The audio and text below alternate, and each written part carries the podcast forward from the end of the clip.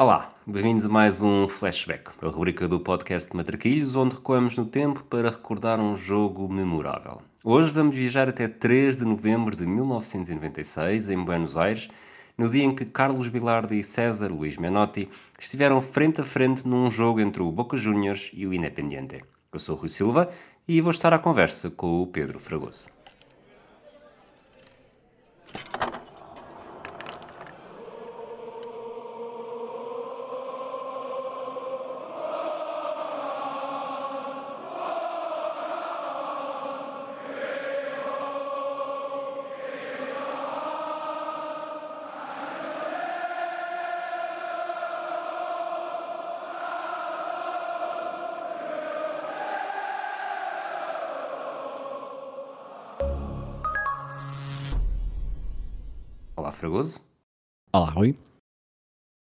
Este jogo, nós, eu tinha aqui no meu título, não sei se depois é que vai ficar no, nos feeds, mas tinha aqui Boca Juniors versus Independiente, mas na verdade, um pouco à semelhança do que fiz com o Francisco Souza já há uma eternidade quase de Matraquilhos, é mais um, que na altura era o Guardiola, o Bielsa versus Guardiola, aqui também é mais pelos treinadores, porque vou aqui utilizar uma, uma, uma palavra um bocadinho pequenina, eh, que é, era só um jogo a contar para a décima jornada de um campeonato.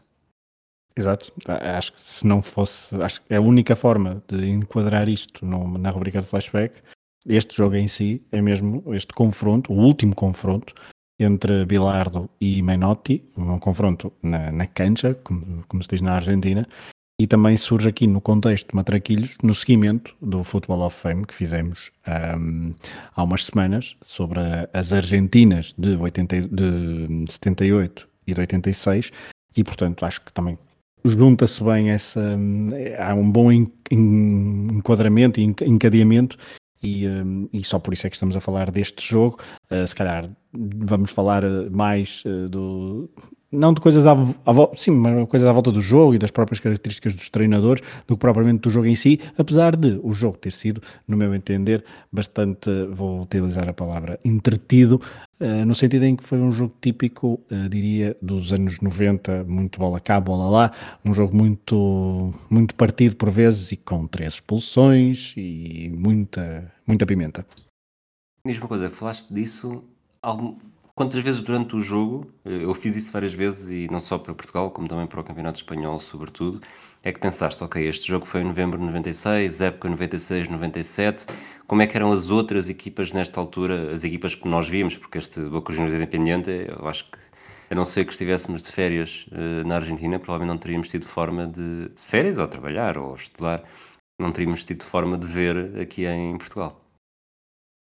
Portanto, de que forma é que me enquadro com as outras equipas? Se, eu, se a ver o jogo sentiste essa do, ok, o Boca está a jogar assim, o Independente está a jogar assim, isto na altura, isto é a época do Ronaldo no Barcelona, por exemplo. Uhum. Um, não pensei, não fiz muito essa analogia. O, a analogia que eu fiz foi, uh, não achei uma diferença muito grande do que estava habituado a ver na Europa e em Portugal. Ou seja, achei um jogo em si, o jogo jogado e todas as quesilhas e toda a dimensão mais física ou mais técnica bastante parecida ao que acontecia aqui, com pormenores obviamente que remetiam para e que remetem ainda um pouco para o futebol argentino e para, para esse universo que nós conhecemos de competições como por exemplo a Libertadores ou mesmo o Campeonato Argentino que hoje em dia está massificado e que conseguimos ver facilmente, mas uh, achei um jogo até bastante semelhante ao que se praticava na Europa, um jogo bastante uh, rápido, uh, em que víamos muitas balizas das duas equipas. Era muito bola cá, bola lá, e não um jogo tão mais pensado e mais futsalista. Disseste que, disseste e bem dito, que tinha sido o último encontro entre Bilardo e Menotti. Eh, já se enfrentado três vezes, eh, enquanto jogadores em 65, 2-2 num, num jogo entre o Boca e os Estudiantes, duas vezes como treinadores ambas em 73, eh, jogos entre os Estudiantes e o Huracan, três, três empate no primeiro e o Huracan venceu, o Huracan, Menotti era treinador, venceu o jogo 1-0. No entanto, este acaba por ser o único confronto que é de facto... Um, extremista porque uh, o conflito, o verdadeiro conflito entre Bilardo e Menotti só surge depois de qualquer um destes três jogos. Portanto, isto aqui foi, entraram dois treinadores para frente a frente numa jornada de um campeonato que tinham sido campeões do mundo. Eu não, por acaso não fiz esta pesquisa, mas não deve haver muitos campeonatos que possam dizer o mesmo. E, e tivemos aqui, não necessariamente um. Pelo menos eu acho que não, mas acabo por perguntar: achas que este, que este desfecho do jogo acaba por ser uh, o vingar de uma filosofia em relação à outra? Bem, pela forma como foi, se quer, uh, com o gol da forma que foi, não, acho que não, acho que não é e até para, para recorrer, acho que Menotti chegou mesmo a dizer que não, há, que não há vinganças, que isto é tudo muito mais do que um jogo não determina nada, uh, quer perdesse, quer ganhasse, não, não, não ia desistir das suas ideias e, portanto, eu acho que me remeto aí, acho que não é uma, uma vingança. Agora, houve muita coreografia à volta, à volta do jogo, houve muita carga cênica em torno desta, desta partida na Bombonera e isso é, isso é indesmentível, porque até as própria, a própria televisão foi uma transmissão muito fausta no que diz respeito a, a câmaras de televisão, a, a análises pré-jogo, pós-jogo, etc. Curiosamente, durante o comentário um, nunca senti muito esse, esse menotismo versus bilardismo nos comentários. Não sei o que é que. Em momento algum. Exato. E, portanto, em momento algum há essa dicotomia e essa coisa de estamos a ver um confronto entre aqueles dois. Se conseguiram, pelo menos, não sei se na altura. Na altura, obviamente, que já sabíamos e pelo, pelo que, pela literatura que conhecemos, que na altura já, já, claro que já havia confronto e claro que já havia o menotismo versus o bilardismo. Mas de facto, na transmissão que vimos, eh, uma transmissão claramente em direto, com jornalistas em, uh, na Bombonera, daquele dia, daquela hora em direto, não se sentiu essa essa dicotomia Menotti versus Bilardo. Para quem não, por exemplo, não ouviu o Football of Fame e não está bem recordado ou bem uh, orientado sobre quando é que começa a polémica e mais ou menos porque é que há polémica, obviamente que podemos resolver, acho eu, facilmente desta forma, depois poderás acrescentar um outro, um outro pormenor. Menotti chega à seleção em 78, Uh, em 74, no, no, caso, vence o Campeonato do Mundo em 78. Bilardo já era treinador, já os dois tinham filosofias diferentes de ver o jogo, mas até houve um ou dois encontros uh, privados em que eles falaram sobre isso e, portanto, não havia nenhum despique. O problema é que Menotti, depois do Mundial de 82, abandona a seleção e é substituído precisamente por Bilardo. E essa transição é que é complicada porque nos primeiros jogos do Bilardo um, há um jogo fatídico em Espanha, um amigável frente ao Valladolid, tempos em que as seleções jogavam amigáveis contra, e, contra clubes, e Menotti tem umas declarações, já mesmo após se terem encontrado em Barcelona os dois treinadores numa reunião que foi minimamente cordial uh, sobre a transição de, da, da, pasta de selecionador argentino. Menotti depois tem um comentário que Bilardo não gosta, porque diz que Menotti, diz, disse Menotti na altura que a derrota frente ao, ao, no tal jogo frente ao Valladolid era um pouco desprestigiante para a seleção argentina e pela forma como estava a jogar, isto dito de uma forma muito resumida. Uh, Bilardo não gostou nada daquela, daquela dessas declarações, uh, pegou de ponta e a partir daí nunca mais se falaram, trocaram sempre muitos dardos até este jogo de 1996, uh, eh, com Bilardo obviamente a ganhar o Campeonato do Mundo em 1986, mas de facto de 82, que é quando há aquele jogo em o jogo em Valladolid acho que é em 83, mas de 83 a 1996 passam 13 anos e portanto são 13 anos em que eles não se voltam a encontrar numa, num, num jogo de futebol, principalmente porque Bilardo está, é selecionador da, da Argentina até 1990, uh, enquanto Menotti vai tendo uma carreira às vezes na Europa, outras vezes na, na América do Sul. E, eh, e, portanto nunca, consegue, nunca, nunca há um confronto. Até esta fatídica data de 3 de novembro de 1996 e de facto na, na imprensa houve sempre eh, em Espanha por exemplo houve uma reportagem do já não sei qual é o canal se é o Canal Plus creio eh, que nesses, nesses dias pré-jogo deslocou-se com uma equipa de reportagem para entrevistar os dois treinadores e fazer uma, uma, um documentário sobre esse confronto Menotti e Bilardo Durante estes anos todos, não foi só Bilardo e Menotti que foram agravando esse conflito, mas também todo, toda a sociedade na Argentina parecia descrever-se ou de um lado ou do outro, portanto, comunicação social, sobretudo, havia muito uma escola e outra escola, e, e uma escola não podia com a outra, portanto, era uma rivalidade que se tornou doentia em alguns momentos.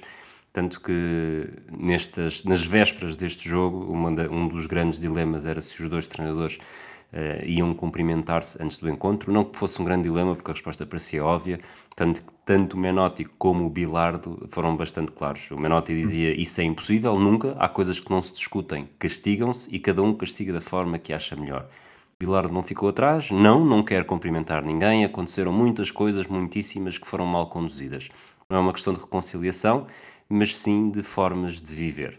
Eh, aqui acaba por ser, percebe-se perfeitamente onde é, que, onde é que eles estão. Uh, Bilardo, fazendo passando um bocadinho mais para a frente, Bilardo tinha aquele jogo de gostava de jogar com, com centrais de marcação, com um livro, uh, com, com dois laterais por dentro, marcações individuais, muito, muita importância aos lances de bola parada, enquanto Menotti em 78 tinha sido campeão num 4-3-3 mais livre, em que deixava fluir a criatividade dos jogadores e menos preocupações com isso. E tanto que depois vamos ver um bocadinho mais à frente que tanto Boca Juniors como Independiente são fiéis a este, a este método dos seus treinadores. Eh, de qualquer das formas, no Fragoso eh, não deixa de ser um jogo entre o Boca Juniors e Independiente, dois dos, dos chamados cinco grandes do futebol argentino. Uh, tens alguma contextualização para fazer exatamente onde é que estavam até este momento? Sim, deixa-me só pegar uh, numa, num, num, dado, e acho que podemos pegar a partir de Diego Armando Maradona, que era jogador do Boca Juniors na altura, estava lesionado.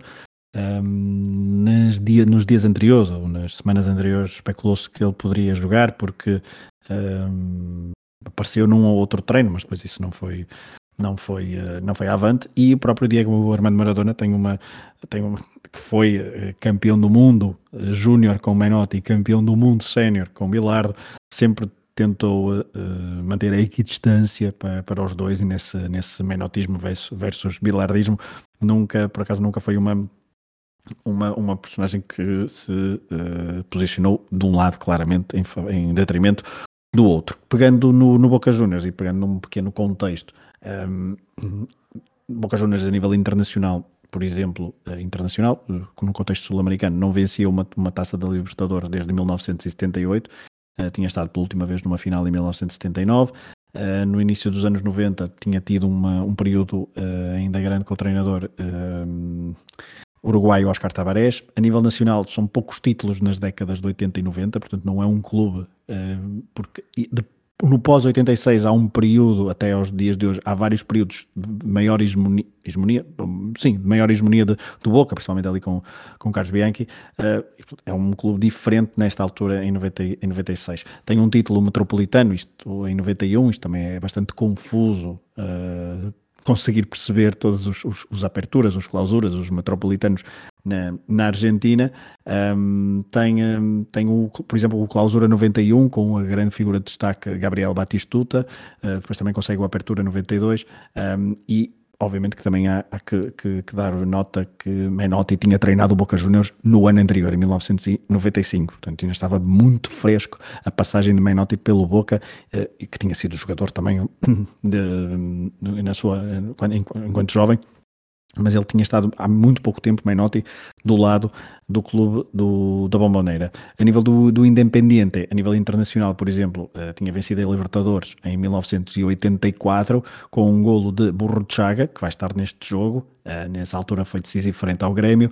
Nos anos 70, obviamente, estamos a falar do Independiente que venceu quatro edições consecutivas, com uh, o Daniel Albertoni por exemplo, estrela em todos eles. A nível nacional, o Estudiantes tinha vencido o Clausura em 94, com a Gareca e com Burro de Chaga na equipa. Um, outros nomes sonantes podemos chamar, podemos dizer Luís Islas e Gustavo Lopes, um, mas o anterior título do, do Independiente tinha sido um, em 1983, portanto também não era um clube muito habituado a estar uh, a lutar pelos, uh, pelos títulos. Um, não sei o que é que.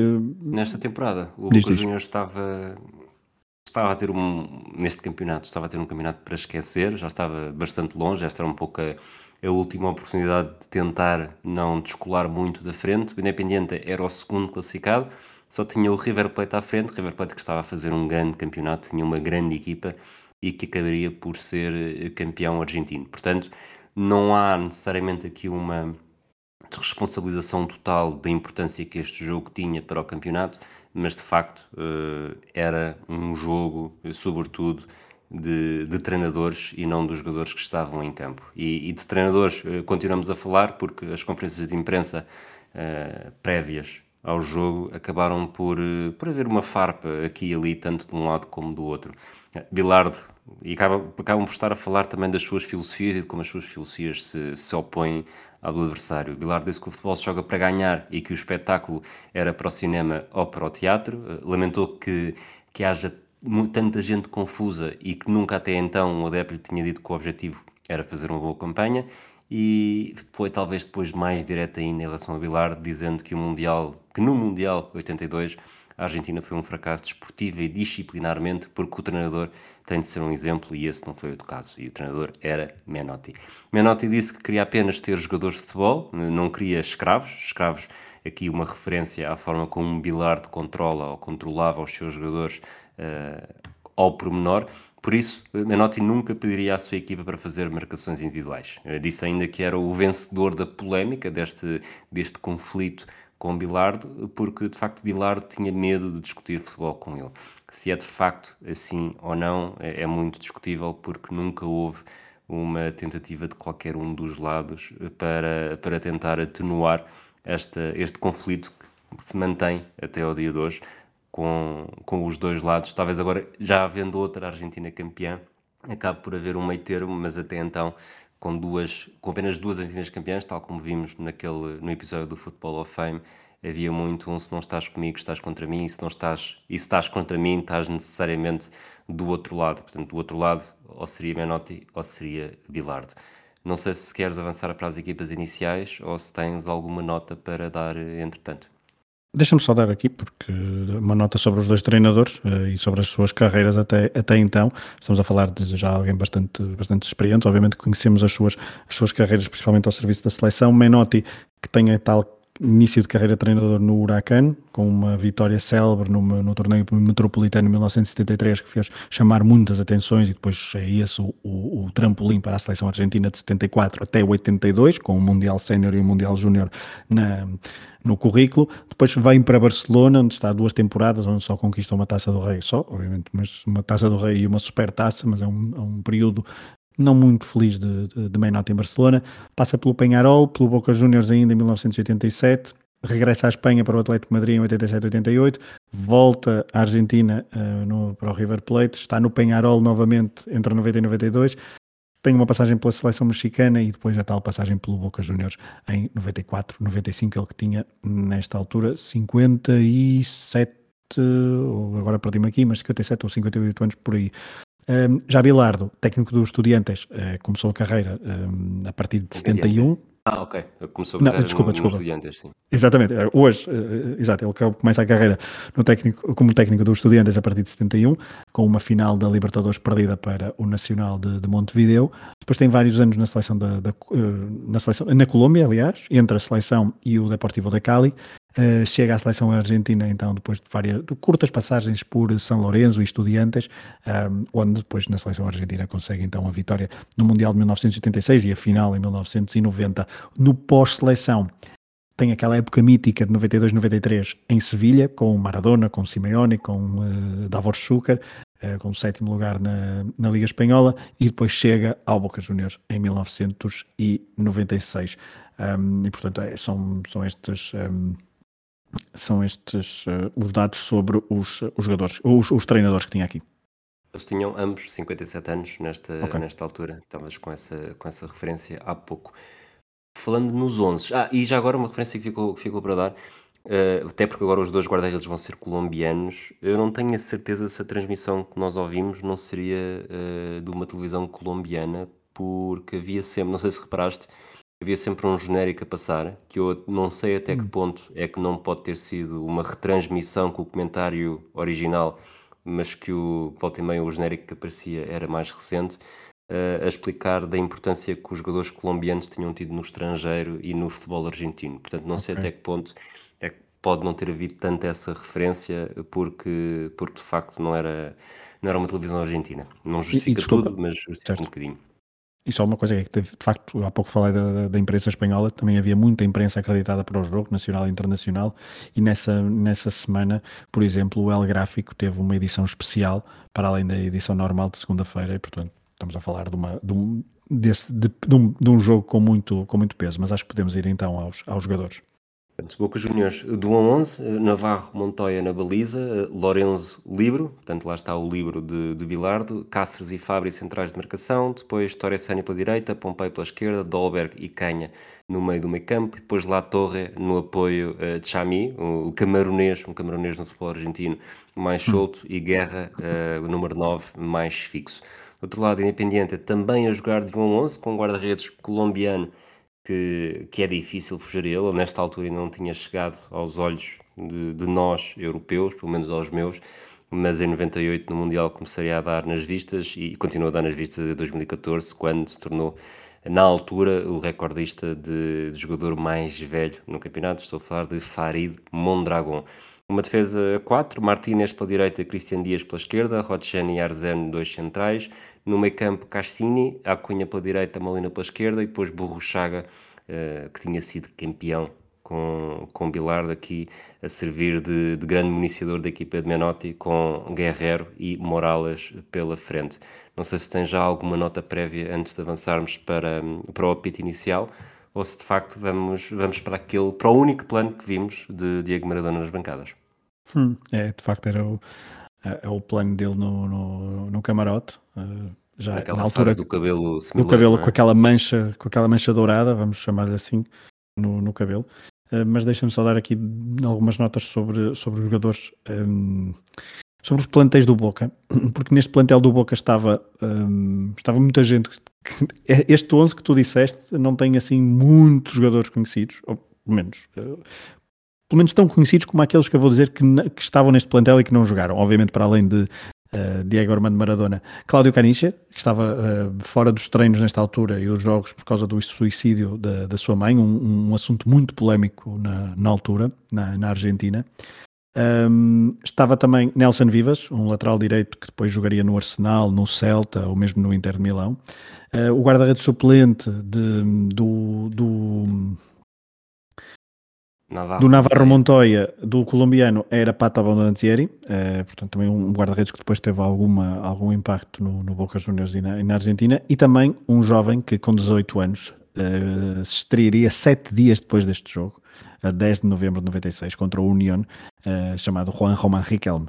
Um, e portanto é Bilardo que lança uh, Riquelme na, no Boca Juniors, um, que ainda não se tinha estreado, e portanto, dia, de, sete dias depois deste jogo, há, há, esse, há, esse, há, esse, há esse nome importante do futebol, do futebol argentino e do Boca, que hoje em dia é, creio que é vice-presidente do, do clube.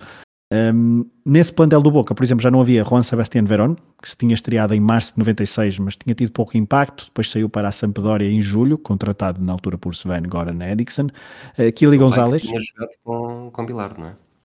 Nos Exatamente. campeão Exatamente. Um, e Kili Gonzalez, 22 anos, que estava na altura, tinha sido transferido uns meses antes para o Saragossa em Espanha. Uh, Portanto, fomos dizendo nos últimos minutos alguns nomes com muito impacto depois no, nos anos seguintes e que ainda hoje se calhar recordamos mais do que uh, os, os, jogadores que foste, que foste elencando. Eu chamo a atenção, acho eu, diria que uh, Diego Latorre, uh, formado no é Boca... era um dos poucos jogadores disponíveis do Boca Juniors no Championship Manager. Hum, ok. Diego Latorre tinha 27 anos, tinha sido formado no, no Boca Juniors, já se tinha estreado em 98 um, antes de depois de regressar, que ele já estava agora no segundo período na, no, no, na Argentina, no Boca Juniors, tinha estado na, na, Fiorentina, no Tenerife, em Salamanca, um jogador muito criativo, o número 10 da, da equipa. Um, o Tchami, o, o camaronês, tinha vindo do Odense, da, da Dinamarca, que fez um jogo no Mundial 94 e um golo na CAN 96 tinha também algum cartel, vamos colocar assim, mas de resto depois são, são nomes que não, não, não têm grande impacto no, no, futebol, no futebol mundial, ou pelo menos, pelo menos no futebol europeu nesta altura, não é? Um, Diego Canha sim, porque depois também chega, chega a jogar, creio, no, no Villarreal uh, e depois também tem algum impacto no Boca de, de Bianchi. Um, do lado do do lado do Independiente, uh, Burruchaga é um nome mais uh, sonante, uh, 34 anos, um histórico do, do clube que depois já tinha estado muitos anos em França, no Nantes e depois no, no Valenciano, curiosamente diretamente ligado ao escândalo uh, que incriminou uh, Bernardo Tapie, uh, tinha regressado à Argentina e ao Independiente em 1993 um, e chamamos a atenção, acho eu, para um para um, para um nome que depois vai ser importantíssimo no jogo, que é Francisco Guerreiro, 19 anos, formado no clube e que tinha, nesta altura já era campeão mundial sub-20 uh, e sabemos como, quer dizer, nós também damos, mas os argentinos também dão muita importância a este, a este torneio. Ele tinha sido campeão Mundial de Sub-20 em 1995 com o Peckerman. Na final, frente ao Brasil, marcou um golo e nesta seleção tinham uh, os nomes mais conhecidos, talvez sejam Ibagaça ou Juan Pablo Sorin. Foi, este, foi a Argentina que eliminou Portugal, ou estou, estou a ver mal? Eu creio que sim. Estou a ver mal, sem... estou a lembrar-me mal sem certezas, mas uh, confirma-se já. porque é um, é um, Portugal é um... está no grupo da Argentina e vence, que acho que é o golo. Não, exato. O golo Portugal, é eliminado, do Dani. Portugal é eliminado pelo Brasil, desculpa. Ok. Mas vence a Argentina na fase de grupos, que é um golo espetacular do Dani. Se tiverem, basta ir ao YouTube. Isto na altura caiu que nem, um, nem uma bomba, um jogador português a fazer uma, uma jogada daquelas. A Maradona. Desculpa, Portugal perdeu contra o Brasil num jogo com, em que teve dois expulsos por acumulação de amarelos em dois minutos. Alfredo Boia e Roberto Luís Gaspar uh, de Deus Severo, mais conhecido por Beto. Portanto, Alfredo Boia, a expulsão de Alfredo Boia deu o mote para o naufrágio de Portugal no Qatar. Sempre é um naufrágio melhor do que outro que tivemos há pouco tempo. Mas, avançando, o jogo começa e, e aos 7 segundos, uh, penalti? a boca? Penalti, claramente. É claro, não é? Claramente. É, desculpa, não percebi. Achas que é penalti? Eu, eu, para mim é claro, é um penalti claro. Eu, para mim é super claro. Para mim é super claro. Tens, tens de ser sempre um bocadinho mais, já viste? Se eu digo que é claro, tu dizes mais claro, se eu dissesse claríssimo, tu disseste é óbvio, É óbvio. Ok, ok, desculpa. Mas olha, antes, antes desse, desse, desse possível penalti ali entre os 7 ou os 10 segundos, deixa-me só coisa dar... para destacar nos primeiros 6 segundos do jogo?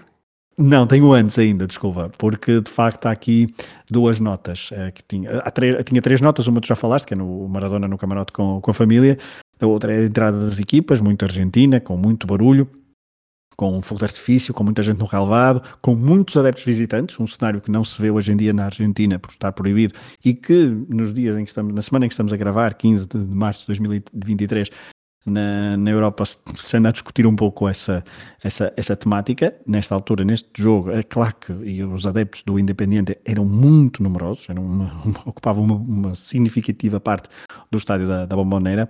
Uh, Deixa-me dar também nota as chegadas do, dos treinadores às, uh, aos, aos, bancos, porque tiveram que percorrer praticamente todo, todo o relevado de um lado ao outro, uh, vindo dos balneários, uh, mas conseguiram uh, ir cada um na sua, na sua hora para não se cruzarem, e a chegada, obviamente, de a chegada de Bilardo estava de, de, de fato e gravata, todo bastante aprumado, como ele gostava de, de, estar nestas, nestas ocasiões, bastante sempre nervoso, sempre muito elétrico.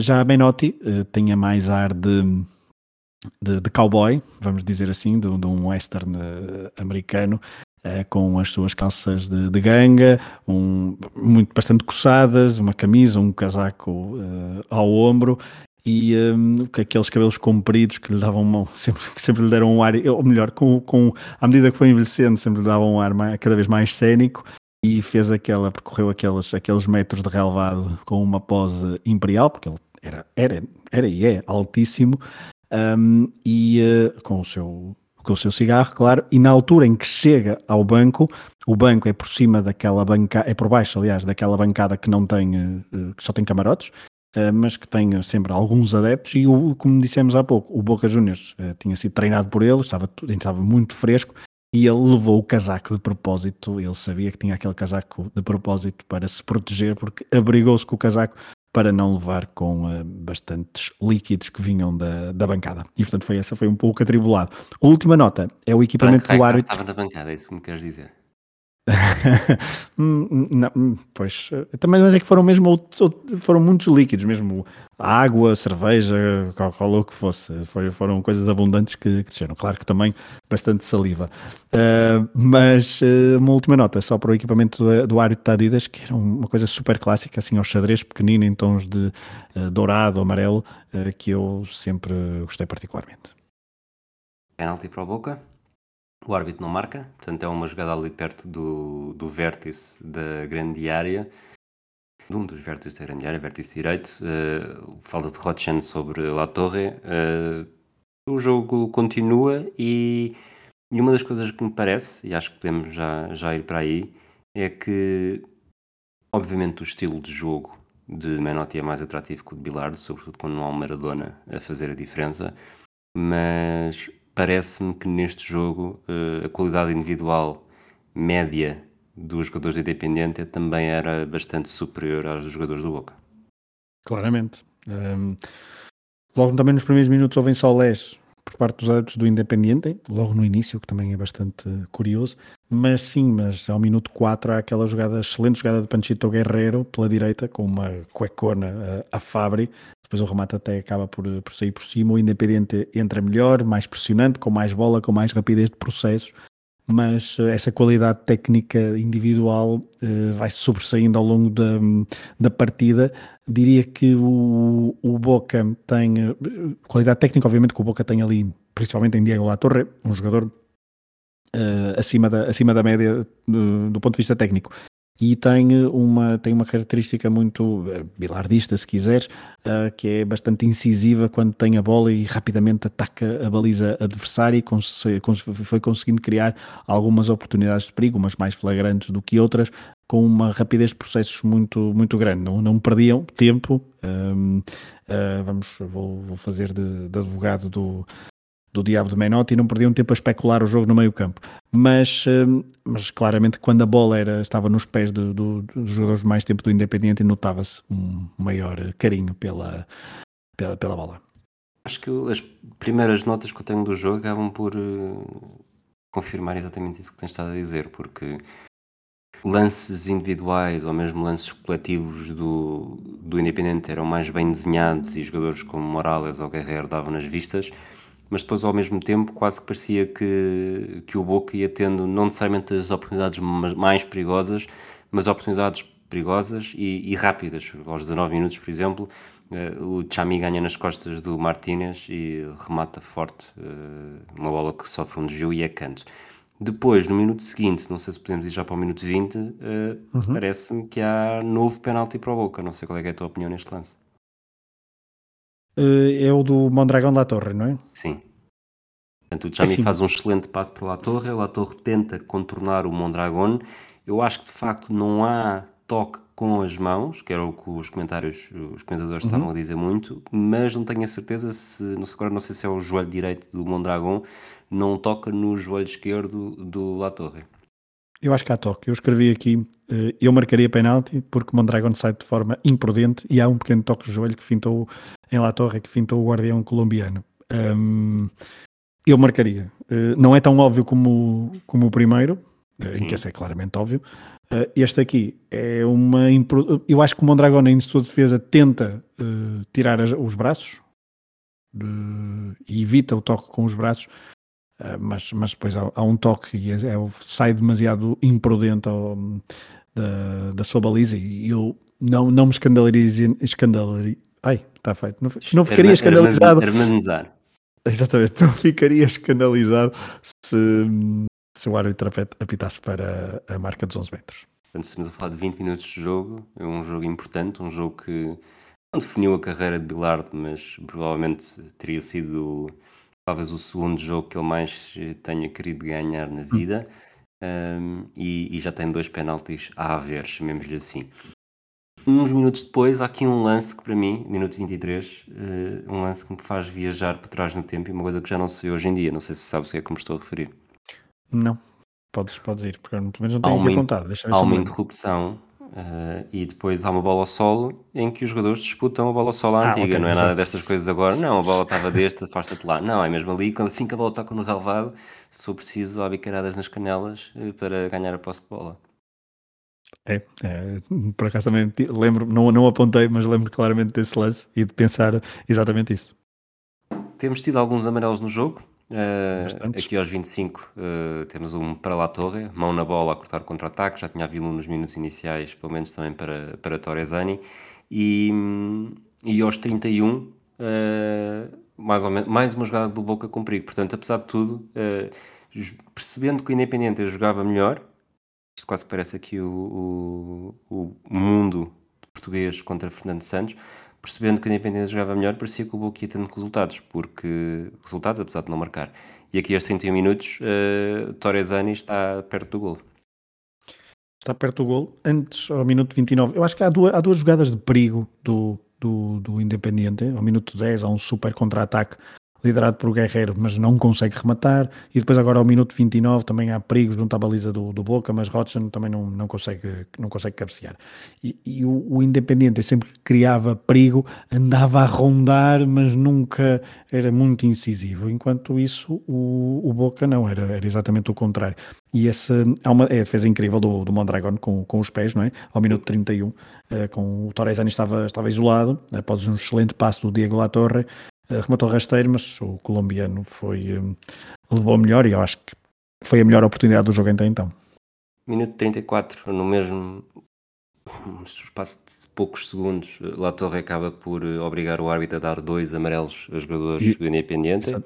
Certo, o... e, nessa, e nessa, desculpa, nessa, nessa jogada, nessa, numa das faltas, é engraçado porque o, o narrador uh, vira-se para o seu repórter de pista e diz shut up, Exato, é algo que ele faz, que ele faz algumas vezes durante o comentário e é o, é o shut que, que ela tiene e depois vai dizendo quem é que está com a bola.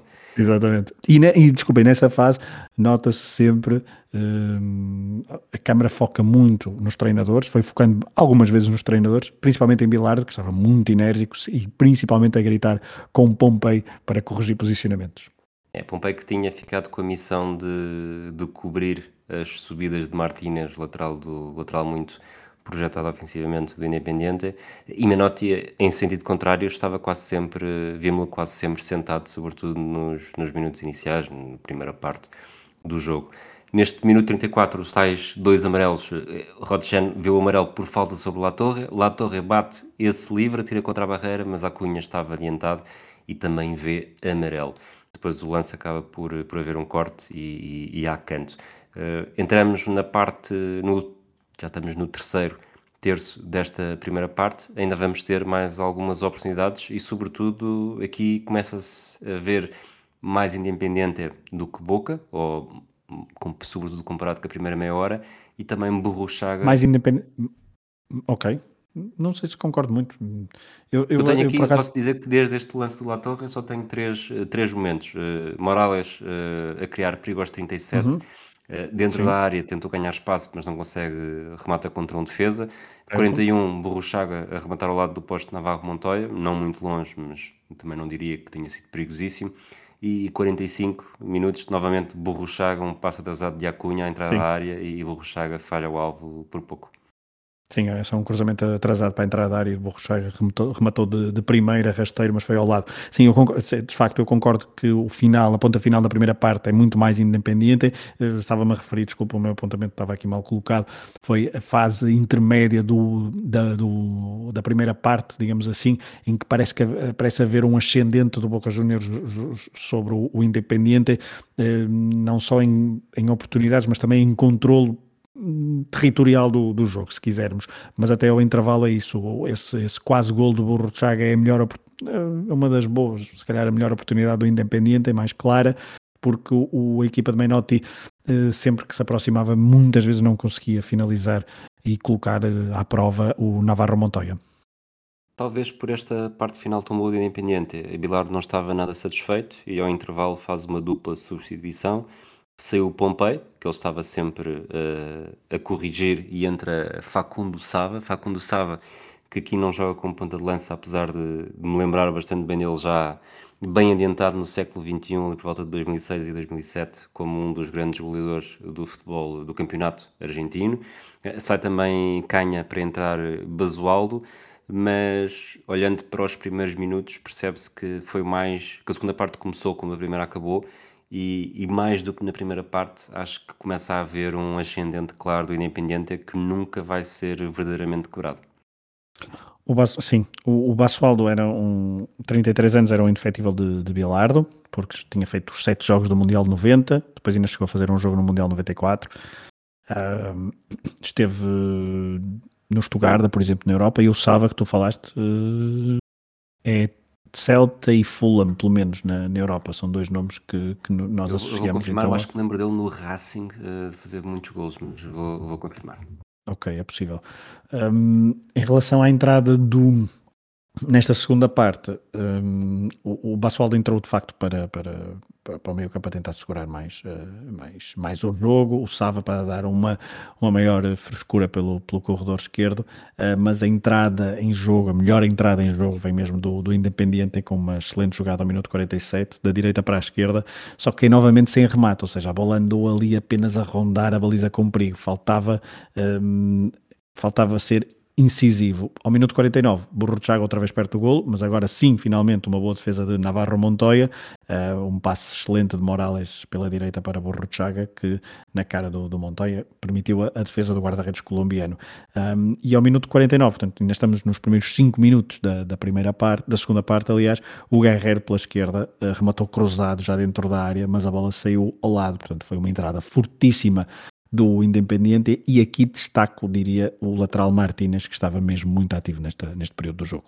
Era de facto uma das grandes preocupações uh, do Bilardo. Voltando só atrás para fechar esse tema, sim, Facundo Safa marcou 29 golos pelo Racing depois de voltar da Europa, ele que foi, tinha sido emprestado pelo, do, pelo Fulham ao Celta e ao Lorca, ambos de Espanha. Uh, voltando ao jogo, uh, lá está, o Independiente continua a dar nas vistas. Aos 50 minutos também há um, um canto curto em que Guerreiro dá só um pequeno toque ao calcanhar e faz um túnel ao adversário do Boca. Depois o, a jogada não tem grande seguimento, mas não deixa de ser um momento uh, para, para contemplar. E uhum. eu diria que se, para ver a primeira grande oportunidade do Boca nesta segunda parte é preciso avançar até ao minuto 59 num canto. Uh, Basualdo cobra na direita e Dolberg desvia ao primeiro poste, quase que engana Mondragon. É, é muito perigoso de facto, mas apesar de tudo, não. E, e mesmo que 4 minutos depois tenha havido outra oportunidade, agora com Sava uh, a ganhar espaço pela esquerda, mas depois faz um remate completamente nas, nas orelhas da bola que estava bancada.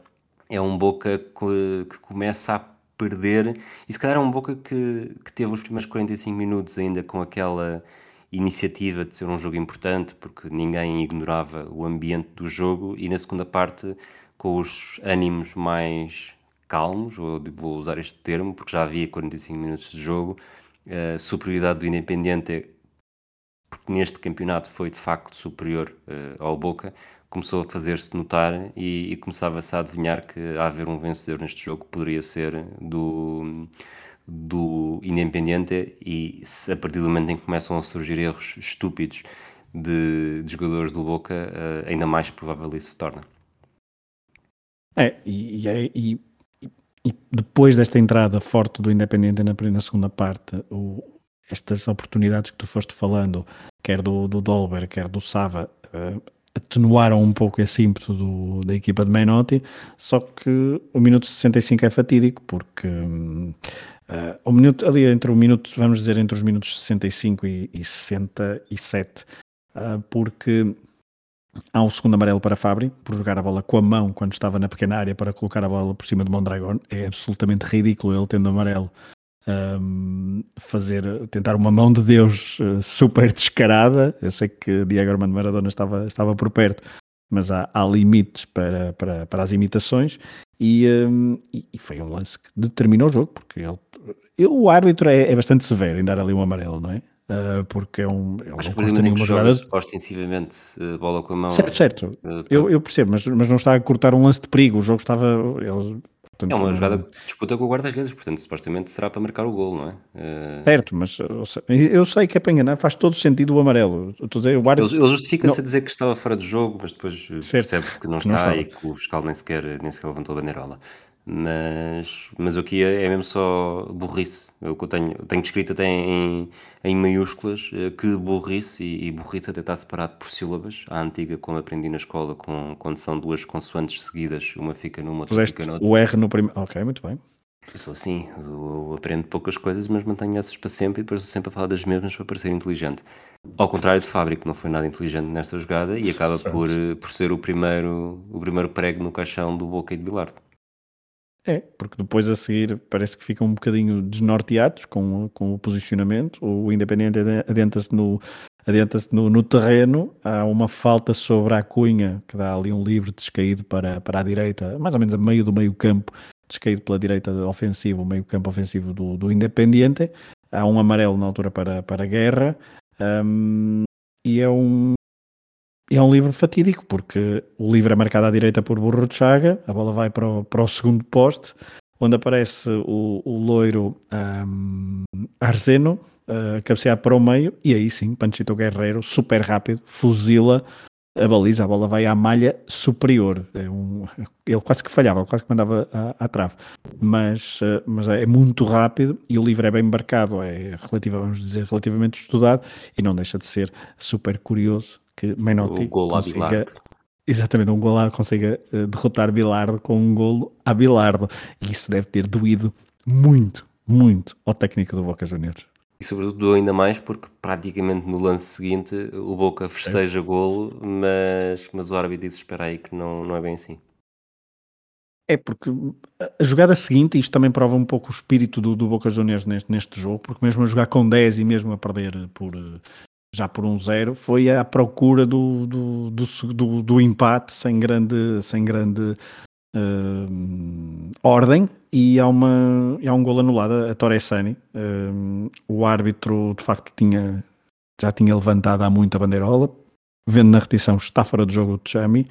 Um, mas uh, festejaram os adeptos e festejou a equipa durante alguns segundos a pensar que tinham uh, atenuado aquele golo e aqueles minutos fatídicos, mas a verdade é que não. Mas a partir daí, mesmo assim, o Boca Juniors ainda, esteve, ainda teve uma outra vez perto do golo.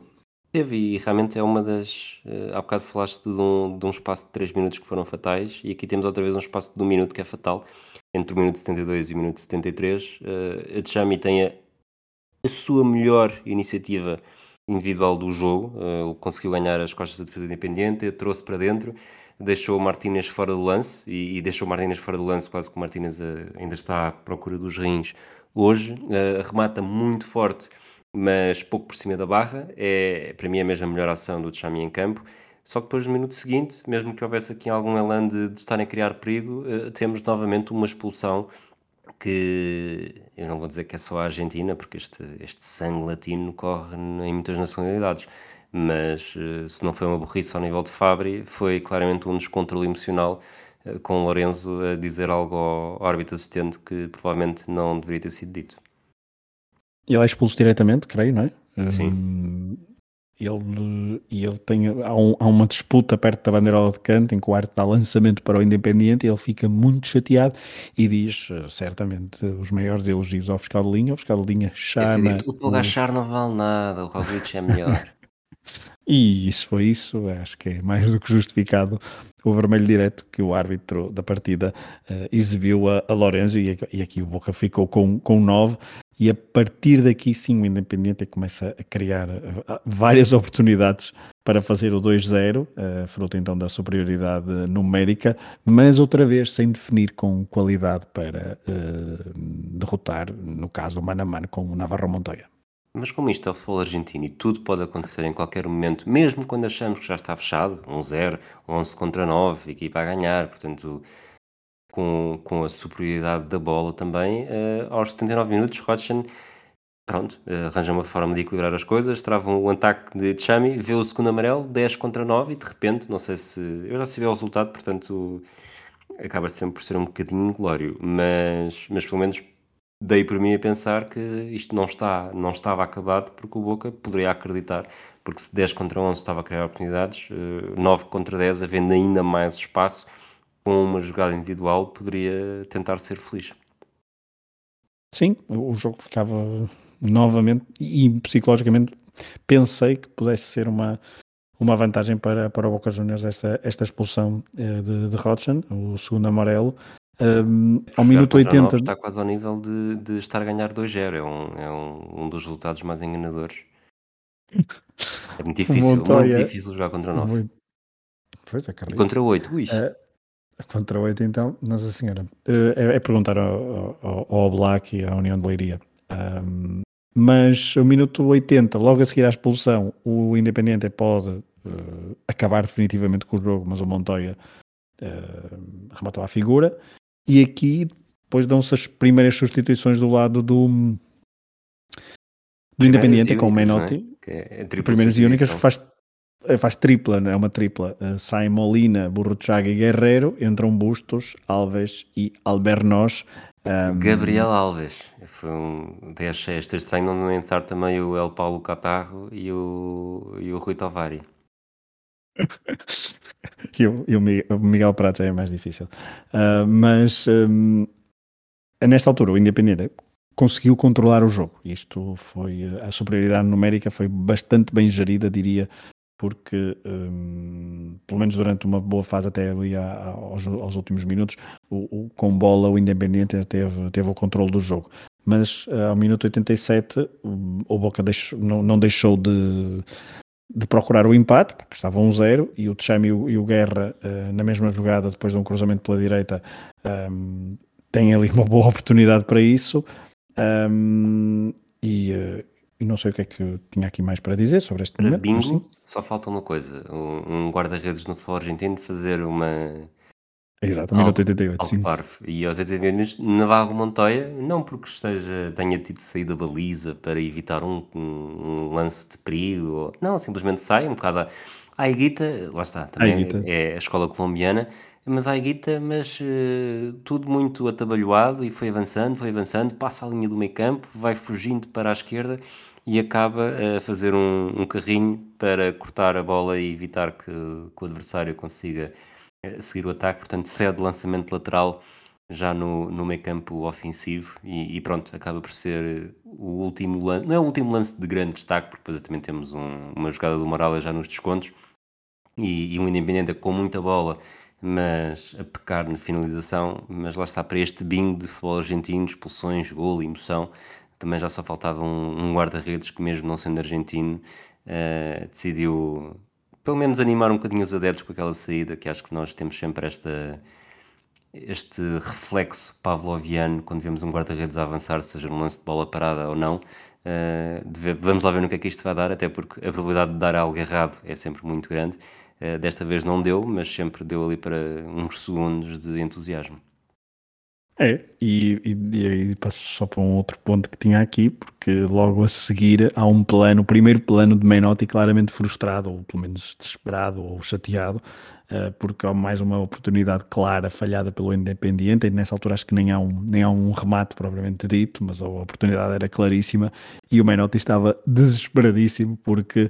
Uh, pressentia que o Independente era impossível, era, era, seria terrível não ganhar este jogo depois destas últimas incidências da, da última meia hora de jogo. Um, e estava claramente desesperado e, e nervoso com, com a, pelo menos com, que o árbitro desse o apito final e pudesse vencer este jogo que, que lhe deu uma satisfação bastante grande.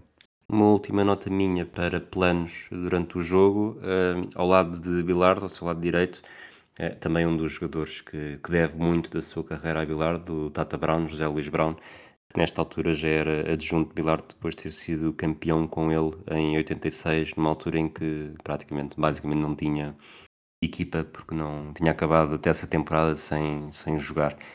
Avançamos para as estrelas? Uh, Deixa-me só dar aqui uma, umas notas, porque um, há, soube-se, e agora também, que Bilardo, por exemplo, tinha impedido os, os, seus jogadores de trocar camisolas com os jogadores do Boca e de cumprimentá-los e de falar com o Menotti, seja o, seja o que fosse, porque até havia jogadores que eram nesta altura orientados por, por Menotti que eram uh, claramente, não era claramente, mas que tinham uma, uma, uma ligação sentimental e, e, psicológica e filosófica a, a, Bilardo, e o mesmo acontecia no Boca Juniors, com jogadores que eram claramente menotistas, que eram na altura orientados por, um, por Bilardo. Uh, no pós-jogo, Bilardo não falou com a imprensa, hum, portanto, percebe-se e, é, é, sintomático da, da, sua, da sua personalidade. Já, um, já, já um, o Flaco, o Menotti, sim, falou um, e, disse que, e disse que, por exemplo, que hum, também, que, que, passo a citar, queria dizer que é importante não dramatizar o espetáculo nem sobrecarregar de pressão os jogadores. Vamos daqui com uma vitória que nos uh, que nos deixa satisfeitos a todos, mas não é nada mais do que isso. A minha felicidade não passa pela, pela derrota do, do rival. Sei que no outro balneário uh, devem estar os jogadores, devem haver, deve haver jogadores tristes e isso não me faz feliz, é, mas é assim o futebol. não há que levantar nenhuma, nenhuma bandeira, ou seja, nenhuma, nenhum como traduzir bandeira para, para, para português agora. Não, nenhum ideal, nem, nem, nem dizer coisas que não correspondem. Todas as ideias merecem uh, respeito. Portanto, uh, fica aqui algumas, algumas palavras de, de Menotti, claro, uh, vitorioso e bastante satisfeito, notava-se no, no seu, no seu fácias. Um, portanto, não sei o que é que. Queres ir para as estrelas, não é? Queres ir para as estrelas? Tu, é eu já percebi o pedido de estrelas à espera que fosse astrónomo, mas tu preferiste ser professor e dar notas. Mas vamos lá então para, para a astronomia, para estas constelações. Preferi dar notas. Preferi dar notas. Olha, eu vou dar três um, a La Torre. Porque, pronto, para dar um ao boca, acho que o La Torre uh, tem pormenores interessantes, uh, faz um, não faz um jogo extraordinário. Hesitei entre no Boca, pelo menos nos dois homens que me surpreenderam. O Tchami também tem um Sim, ou outro apontamento interessante. Uh, mas uh, pronto, o La Torre, por ser o número 10 da, do Boca, por ter alguns pormenores interessantes, acho que merece e tem uma outra oportunidade, principalmente na, na, na, primeira parte, tem ali um ascendente interessante e pronto, foi a falta de finalização dele e do, dos seus companheiros que impediram o Boca de ir, por exemplo, para o intervalo a vencer 1-0. Portanto, fica, fica essa nota. Quatro estrelas? Olha, quatro estrelas. Eu vou dar a Mondragon, porque o Mondragon esteve sempre bastante seguro. Tem aquele lance do penalti que falamos, é verdade, mas de resto esteve sempre muito seguro. Faz duas ou três defesas muito importantes, na, na, principalmente na primeira parte. Um, a saída aos cruzamentos, a comunicação com os, com os defesas era, foi sempre bastante interessante e eu gostei muito de Mondragon, eh, deste Mondragon mais, mais novo, uh, se bem que depois nós, alguns de nós se lembra dele no, no Mundial 98, mas, uh, mas era, um, era um excelente guarda-redes, tinha muita presença física, os cruzamentos ele sempre muito seguro e portanto eu gostei bastante do, do Mondragon e tem duas ou três defesas que são de facto bastante boas e bastante importantes no momento em que foram feitas. Cinco estrelas para Fabri? Sim, claramente. Um, mas 5 estrelas eu vou dar a Guerreiro, porque eu não, não, já não me lembrava de quem, nem sei se alguma vez tinha associado este, este nome. O Guerreiro é um, é um, um jogador, uh, como dissemos, estava aqui como, um, como campeão do mundo. Uh, é preciso, como campeão do mundo sub-20, e nisso na altura, uh, é, quer dizer, se fosse hoje em dia, se calhar nós saberíamos mais, Uh, na altura não tanto, mas era um jogador que revelou pormenores muito interessantes. Tinha, além de ser campeão do mundo, só tinha 19 anos. Portanto, um ano depois desse campeonato do mundo, uh, continuava a ter uh, eh, 19 anos. Exato. E era um 9 guerreiro e do outro lado havia um 9 guerra. Portanto, Bilardo e Menotti não estavam a brincar. Não estavam mesmo. E acho que, de facto, mere merece no sentido, para além de marcar o golo, tem muitos pormenores interessantes de movimentação, muitos pormenores interessantes uh, a nível técnico. Nós falamos de duas ou três cuecas uh, in, inacreditáveis e acho que isso é. Hum, faz, faz pender a balança para, para ele. Há outros bons jogadores no, no jogo, falamos há pouco de Martínez, uh, Burro de Chaga também tem um ascendente interessante do lado do, Uh, por todo o peso, não, não, não, não, contribui muito defensivamente, mas sempre todo, todo, todo o jogo ofensivo do, do Independiente é, é pautado por ele uh, e acho que também poderia estar, poderia estar aqui na, nas estrelas, mas uh, Guerreiro de, definiu, definiu o jogo e é aquele mais vistoso ao longo do jogo, na minha opinião. Estamos a entrar na, na hora de episódio, entramos no legado também. Não tenho grande análise a fazer às estrelas que tu deste, parece, pareceu-me tudo tudo bem justificado, sobretudo, não sei, lá está, entre Chami e Latorre, uh, Latorre é muito melhor jogador, percebeu-se que era muito melhor jogador, Chami teve alguma importância no jogo, talvez tenha sido aquele que, que nos momentos em que o Boca esteve melhor, uh, o destaque foi dele, mas lá está, tu justificaste bem, portanto não, não vou por aí, vou para o legado do jogo, é um legado do jogo que não é bem um legado, não é? Este jogo já é, o, já é um pouco o epitáfio do jogo e este jogo, entre aspas. Mas estás a falar de quê? Do, do pós-bilardismo? Do, Sim, este jogo, este jogo acaba de alguma sim. forma por, por uh, ser o, o, epitáfio do conflito entre Menotti e Bilardo, ah, porque a partir daqui já não é. Não há assim nenhum momento que as coisas começam a abrandar um pouco, não, voltam, não se voltam a defrontar, nenhum deles volta a treinar. É isso. Uh, de forma significativa a seleção argentina, portanto acaba por ser o epitáfio desse conflito a nível de futebol jogado, porque de facto nos, no, eles são ambos, Menotti ainda é hoje em dia, não é? diretor técnico da, das, das seleções argentinas em vários momentos. E, e, há sempre o menotismo versus o bilardismo não, não morre no, nos anos seguintes e mesmo no século, no século XXI, nas discussões no, do futebol argentino, principalmente quando um ou outro estão uh, com, com, com, funções uh, eh, diretivas, principalmente, na, na seleção argentina. Um, porque depois há aquele célebre reunião de, de Bilardo e Maradona outra vez, quando Maradona é, é selecionador para o, no apuramento para o Mundial 2010, uh, enquanto, por exemplo, Menotti é agora uh, diretor técnico da, da seleção, de, da seleção uh, Argentina nos, nos, últimos anos. Foi, foi também uma, uma, sucessão, desta vez ao contrário do que, do que tinha acontecido, enquanto, quando, eram ambos, eh, quando eram ambos treinadores e foi eh, Bilardo a substituir Menotti.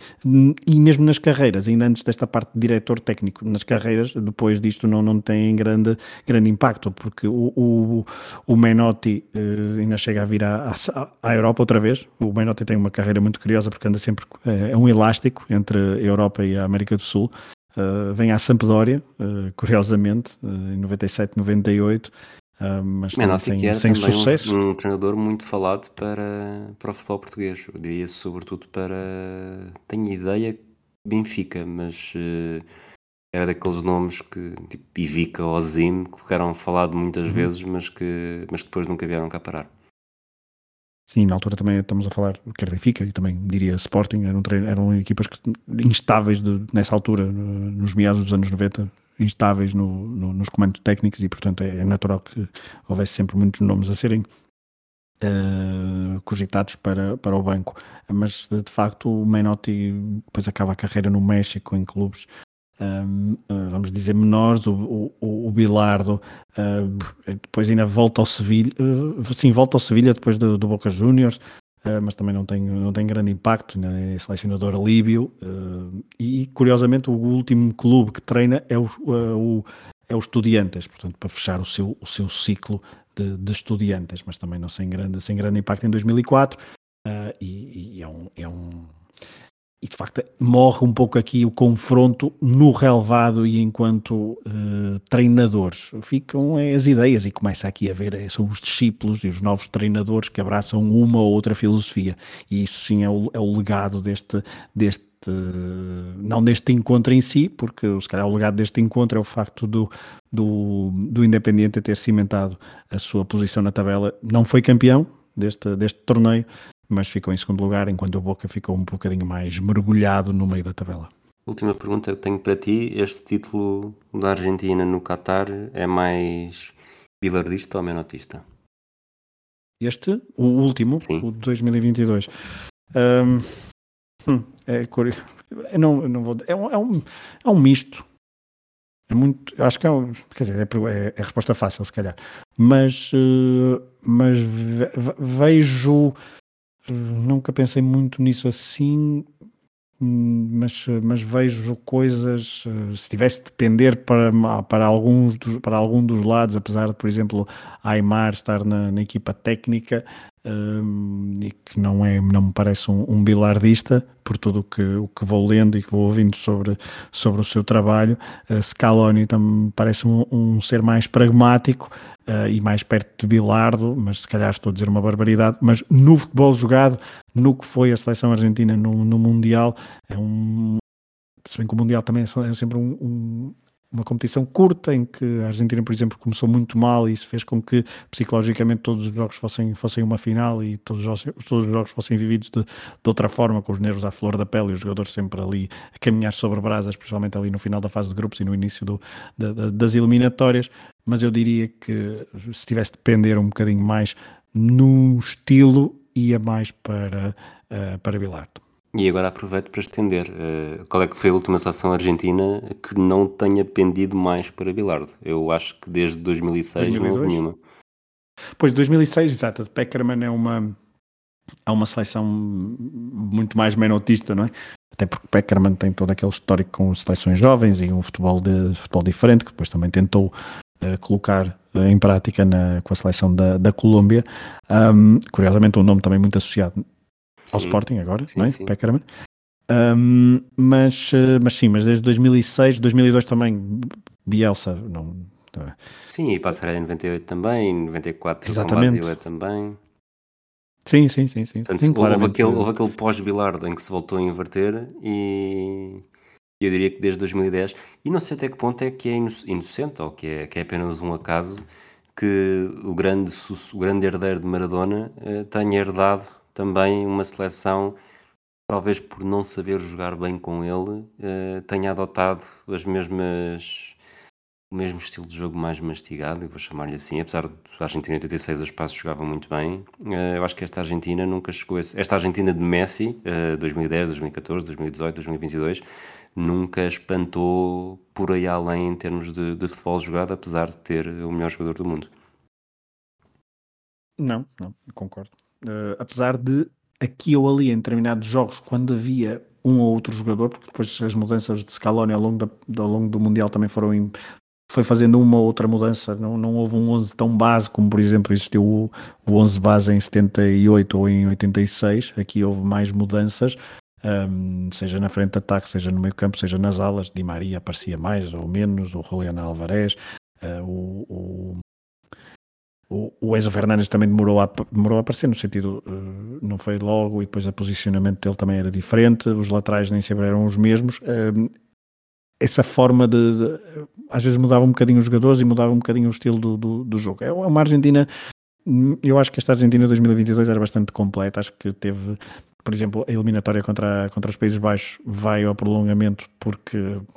E mesmo a final, vão ao prolongamento por, eh, por uh, um pouco de descontrole emocional, diria, um, ehm, do, dos jogadores, e lá está por causa de, desse sangue latino e dessa, e dessa falta de, de, de controlo uh, psicológico, porque são jogos que têm completamente controlados, só que depois não sabiam controlar com a, com a bola, tanto como uma equipa de Menotti, por exemplo, poderia fazê-lo.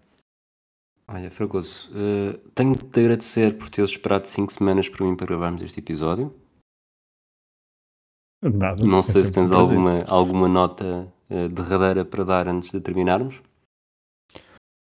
Não, sobre, acho que é importante juntar a isto, juntar a este episódio, se não ouviram o, o Football of Fame e, por exemplo, sobre as Argentinas e também, se calhar, os, os, os, os, uh, os episódios do, do Mundial, já não lembro como é que se chamava a rubrica, mas uh, não, não, esse não, esse não. não. Os flashbacks eh, que fizemos das finais, sim. que era de 78, que era, que era de 86. Não, para dizer também não é. Uh, sim, é mesmo só, é mesmo só flashbacks de, são das esses, finais. É, são, são quatro episódios que, que estão todos interligados. Uh, em alguns, calhar, repetimos um pouco um, ehm, de, de, uns para os outros, mas, uh, mas são episódios que, que, se, que se ouvem muito bem juntos e acho que está aqui, não digo, não digo uma, uma, um, uma série Menotti versus Bilardo muito completa, mas acho que parece o Menotismo versus Bilardismo está aqui bem, bem composto no, no Matraquilhos com estes, com estes episódios. Quem nunca se repetiu, que atire a segunda pedra. Um abraço fragoso, um abraço a todos aqueles que nos ouvem, até à próxima.